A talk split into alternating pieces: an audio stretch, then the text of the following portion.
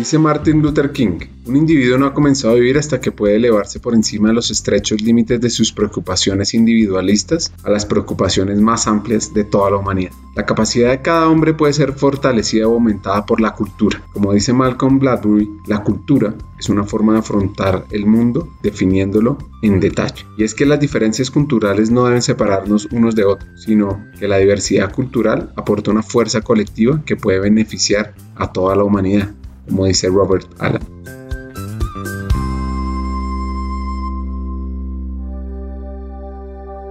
Hackers del Talento, más que un podcast, es una comunidad. Una comunidad que aprende a partir de las historias de CEOs, de líderes de talento humano, de influenciadores y pensadores, donde ellos nos comparten sus aprendizajes, sus historias de vida, para que juntos humanicemos las compañías en América Latina. Disfruten el episodio.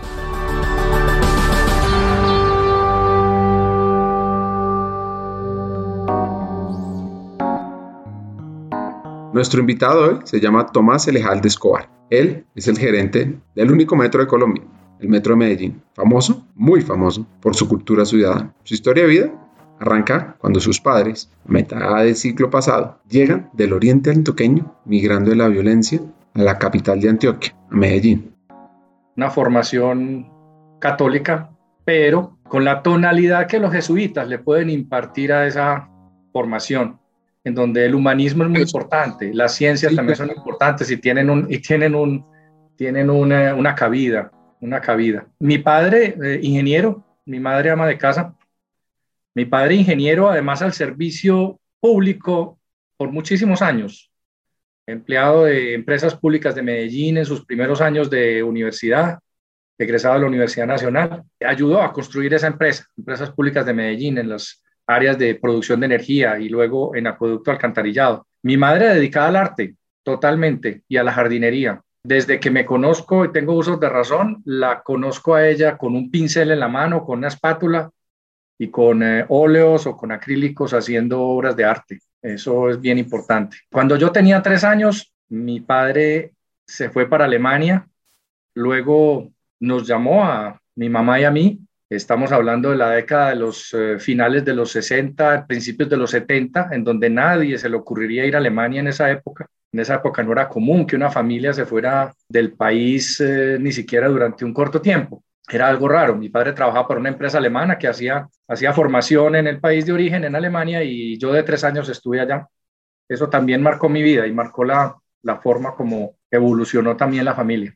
Me fui eh, alrededor de un año y medio cuando estaba en un momento muy muy clave de la formación como niño, ¿no? A los tres años, aprendiendo, terminando aprendiendo a hablar y todo. Estuve en el sur de Alemania, en el sur de Alemania, en varias ciudades. El, sur es muy rural, en esa época era muy rural, sigue siendo muy rural, un contraste fuerte entre la ruralidad, ruralidad, perdón, y la industrialización. Hoy en día sigue siendo así. Baviera, marcada por una fuerte industrialización, pero por, un, por, una, por una tendencia a, a la tierra y apego a la tierra también muy fuerte, muy fuerte. Las reflexiones humanas, somos muy jóvenes, pueden generar aún más impacto que nunca. Entonces, ¿cómo era esa educación humana que mencionaba Tomás? En el Colegio San Ignacio, de la mano de los jesuitas, era una formación con un alto sentido social. Entonces nos enseñaban a, reconocer que, que la sociedad es diversa, que hay pobreza, que hay dificultades, que, cierto, que no, que eh, no, no, no, se puede dar por sentado y por entendido los, eh, los, eh, las facilidades que puede llegar a tener una, una, familia de clase media en Colombia, si es que la hay, si es que existe la, la clase media. entonces, muy, muy, interesante, muy interesante tu pregunta porque me, me, me, lleva exactamente a eso, a decir que la formación tiene un alto sentido social, de reconocer el otro, de reconocer sus dificultades y su falta de oportunidad, eh, de ligar esto con eventualmente el desarrollo histórico del país, de la ciudad, de la sociedad en general. Se daban unas discusiones muy interesantes que hoy pues eh, obviamente se dan por sentadas, pero en aquel entonces era bien interesante pensar por qué somos como somos, por qué venimos de, una ascendencia española, de, conquista, eh, no de colonia, por ejemplo, tan diferente la orientación que sucedió en los países nórdicos, que fueron más colonizados que conquistados, etcétera. Bueno, una serie de temas que al final tienen un alto contenido de, social, de, de, entender la sociedad, de entender, entender cómo evoluciona la sociedad. En el noroeste de Alemania, a orillas del río Elba, se encuentra la ciudad de Hamburgo. Tiene cerca de 2 millones de habitantes, la segunda ciudad más importante de Alemania, solo superada por Berlín, la capital. Y hay un dato curioso, no sé si se han preguntado si la ciudad de Hamburgo tiene algo que ver con la deliciosa comida conocida mundialmente como la hamburguesa. Y les cuento, lo hace, más o menos. Para abreviar una larga historia, la hamburguesa de carne picada viajó a través del Atlántico gracias a los barcos de Hamburgo. Ya después, en Estados Unidos, le pusieron los panes por arriba y por abajo y fue lo que llamaron la hamburguesa. Bueno, pues ahora volviendo a la historia, Tomás se encamina a esa ciudad portuaria. Eh, terminando el bachillerato, vuelve la vida a darnos otra oportunidad para ir nuevamente a Alemania. Ahí ya de la mano del gobierno colombiano, mi padre se fue a trabajar en la embajada, no tanto en la embajada, más bien en la oficina de, de ProExport en aquel entonces, hoy se llama ProColombia, que es la, eh, la entidad que, que, que apoya a los exportadores colombianos en el extranjero. Le montó la oficina de Hamburgo y allá estuvimos varios años y tuve la oportunidad de estudiar mi carrera allí. Yo soy ingeniero. ¿Cómo es vivir en un país como Alemania, país de 81 millones de personas, donde un tercio de Alemania todavía está cubierta de bosques y tierras boscosas? Además, el 65% de las carreteras de Alemania, las famosas Autobahn, no tienen límite de velocidad. La universidad es gratuita para todos, incluido los no alemanes. Hay más de 1.500 cervezas diferentes en Alemania. Es la mayor economía de la Unión Europea, un Producto Interno Bruto de 3.7 billones de dólares, cuarto lugar en el mundo detrás de Estados Unidos, China y Japón. Allá también se imprimió el primer libro que estaba en alemán, y ese idioma es el tercer idioma más enseñado en todo el mundo. Hay una palabra que voy aquí a hacer el intento, Donaudampfschiff a Celebriten Gesellschaft, que es la palabra más larga que se ha publicado en el mundo. Y si contaron bien, tiene 79 letras. Bueno, después de aprender un poquito sobre este país, donde la tradición del árbol de Navidad, el Tannenbaum, vino de allá, volvamos a entender cómo fue la experiencia de Tomás. Muy enriquecedora. No cabría en esta entrevista contar todas las buenas experiencias, todas las eh, dificultades que se sortean, empezando por la barrera idiomática, la barrera de la cultura, superada afortunadamente, seguramente con base en esos eh, aprendizajes de los tres años en la guardería en Baviera. Yo me fui sin hablar alemán, pero allá, pero allá resulté que medio lo entendía porque seguramente algo me había quedado de los tres años. Sí, yo, me, yo llegué a, estudiar alemán, a, hacer el, a validar el bachillerato y a empezar la carrera desde cero, desde cero. Y solo estuve alrededor de un año con la familia, la familia se regresó, yo me quedé como estudiante en una residencia de estudiantes con, con una pensión básica, con eh, obviamente ayuda del gobierno alemán porque las carreras en Alemania en las universidades públicas no tienen costo y eso es una gran ventaja, pero la vida sí tiene un alto costo, entonces trabajaba también como estudiante. Entonces eso, eso, eso es muy formador, es bastante importante y formador y desde el punto de vista académico es eh, supremamente rica la experiencia porque además tuve la suerte de escoger una orientación muy práctica, una carrera con una orientación muy práctica. El hecho de que a un ingeniero mecánico le, le expliquen en una universidad, por ejemplo, que existen los procesos de, qué sé yo, por poner un ejemplo, los procesos de de la siderúrgica, los altos hornos y la fundición de metales y uno eventualmente está en un país en donde esa industria no existe y no la puede conocer de primera mano, es muy distinto a estar eventualmente estudiando en un país como, como estos, como Alemania, y a la vuelta de la esquina de la facultad encontrar una de las fábricas de fundición más grandes que tiene Alemania en donde se hacen los motores para barcos. Entonces uno sabía, pues obviamente que podía tener esa relación con la práctica y lo que se enseñaba teóricamente lo podíamos entender prácticamente a través de visitas o prácticas. Muy interesante eso, mucho, mucho. El gusto por los carros, máquinas, viene por su papá y le encanta desbaratar cosas. En Alemania estuvo 12 años. Ahora, le tocó la caída del muro de Berlín, que es un hito muy importante en la historia del mundo. Y él pues regresa más tarde a Colombia. Trabajé en una empresa de ingeniería, conocí muchísimo, tuve la oportunidad de viajar muchísimo por todo el mundo además, no solamente por Alemania, porque era ingeniero de, ingeniero de venta. Tuve la oportunidad de viajar por toda Europa y en algunos otros países del mundo también atender eh, asuntos y negocios de esa empresa en la que trabajé. Estamos hablando del año 90, entre 90 y 94 más o menos. Su rol fue sumamente interesante. Aquí un par de anécdotas precisamente un rol interesantísimo de, liga cultural, de, eslabón, de eslabón entre las dos culturas. Incluso hay, hay, anécdotas muy simpáticas en donde el gerente de aquel entonces me metió a algunas reuniones de discusión de alto nivel con el consorcio constructor en donde había unos alemanes que para evitar ser entendidos hablaban en alemán entre sí, lo cual estaba prohibido por el contrato. El, el eh, gerente me, me metió a esas reuniones y no fue sino que en dos o tres oportunidades yo tradujera al 100% lo que estaban diciendo para que a partir de ahí ellos se hubieran disculpado y siguieron hablando en español todo el tiempo. Entonces ese tipo de cosas, si fuera pues de lo que tiene que ver ya pues no como anécdota, sino como trabajo del día a día, de, estar en la formación, en la capacitación, en, el, en, el, en, ayudar a interpretar a veces, porque no es solamente traducir, es interpretar también una cultura para poderla, como digo yo también, platanizar. No sé si esa palabra exista,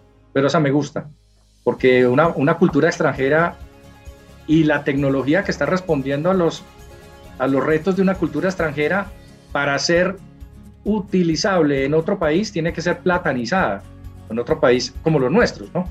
Tiene que ser adaptada, quiero decir, para los que no entienden el término de platanizar. Los retos para crear el metro fueron muchos. Estos son algunos que él recuerda. Uno, uno muy importante y fundamental es eh, conseguir en poco tiempo el talento humano suficiente y necesario para poder operar. O sea, eh, el metro pasó de ser una empresa de 20, 30, 40 personas a ser una empresa de 500 personas en cuestión de meses para poder empezar a operar. Y eso requería identificar talentos, eh, hacer entrevistas, eh, acompañar a los eh, ingenieros de más experiencia en ese entonces, hacer esas entrevistas, ir a los, eh, a los institutos tecnológicos, universidades y mirar cómo, cómo poder conseguir cortes completas para poder acceder al perfil que se requería en aquel momento para incorporar la tecnología que no era común en el país, que es la tecnología metroferroviaria, en donde están involucrados todos los saberes de la, de la ingeniería pero en un marco muy interesante y es el marco de tener que interactuar de forma permanente, permanente con la razón de ser de la empresa, que es el usuario. No es la misma aplicación de la tecnología como una empresa de producción en donde tú te metes con tus eh, empleados a, a sacar adelante un producto con mucha tecnología o poca tecnología, sea cual sea el nivel, pero no tienes contacto como ingeniero con el cliente final porque haces un producto, ese se va para una bodega y se vende. Aquí estamos hablando de algo totalmente diferente. Estamos hablando de un servicio en donde los ingenieros tienen que tener vena social y tienen que entender al usuario. Si no, nos llevan, nos lleva que nos trajo. Tomás Elejalde regresó a Alemania a trabajar en el metro. Lleva un poco más de 20 años trabajando ahí, en varios cargos, en áreas operativas, de mantenimiento, de ingeniería, de planeación y ahora como gerente general. A medida que iba creciendo en la organización, iba aprendiendo a liderar? Sí, no, porque afortunadamente, pues durante los 20 años que trabajé antes de ser gerente, sí tuve la oportunidad de estar liderando equipos en casi todos los, casi todos los momentos. Y, y ahí va uno, obviamente, madurando esa habilidad y aprendiendo, aprendiendo nuevas o incorporando nuevas herramientas para poder avanzar en esa en esa competencia de, liderazgo y de acompañar al equipo a obtener los resultados que se, que se pretenden.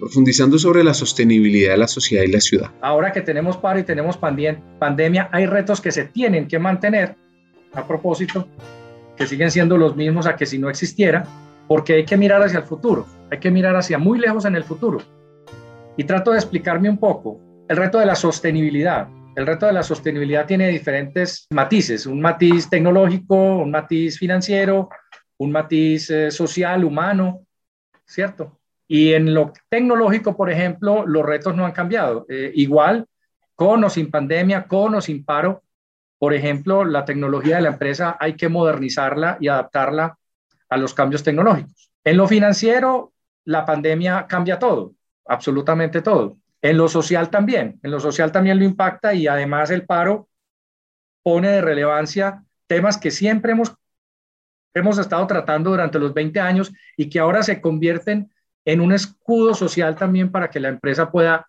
mantener esa sostenibilidad. Ahí me refiero a temas de relacionamiento también y de cultura metro.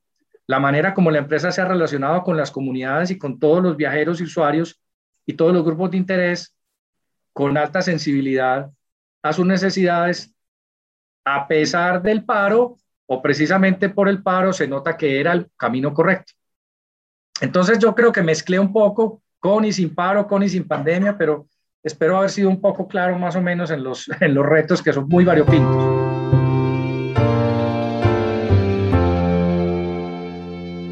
Hablemos de futuro, del 2050, ya que esta empresa tiene una virtud fuera de serie y es que conecta, acerca y mejora toda la ciudad.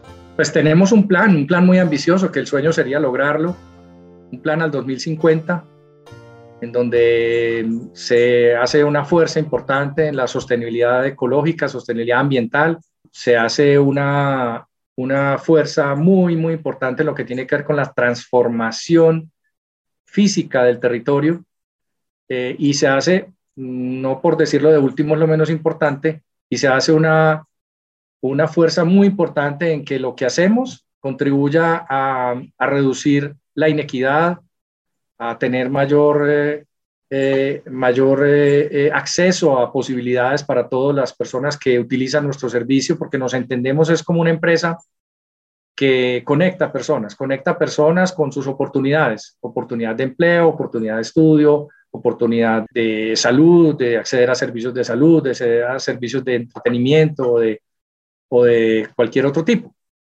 Entonces, eh, eso es básicamente lo que está plasmado en nuestro plan, incorporando ahora eh, los retos que nos trae los, los tiempos de, de cambio que estamos viviendo. El lado A es una reflexión sobre una carrera dedicada a impactar en una ciudad, a crecer en diferentes posiciones, sobre lo importante de dominar lo técnico para luego liderar sobre la educación alemana, enfocada en disciplina y calidad, y también relacionado a las ganas de impactar. En el lado B conversaremos sobre un tema clave para la región y es la famosa cultura metro.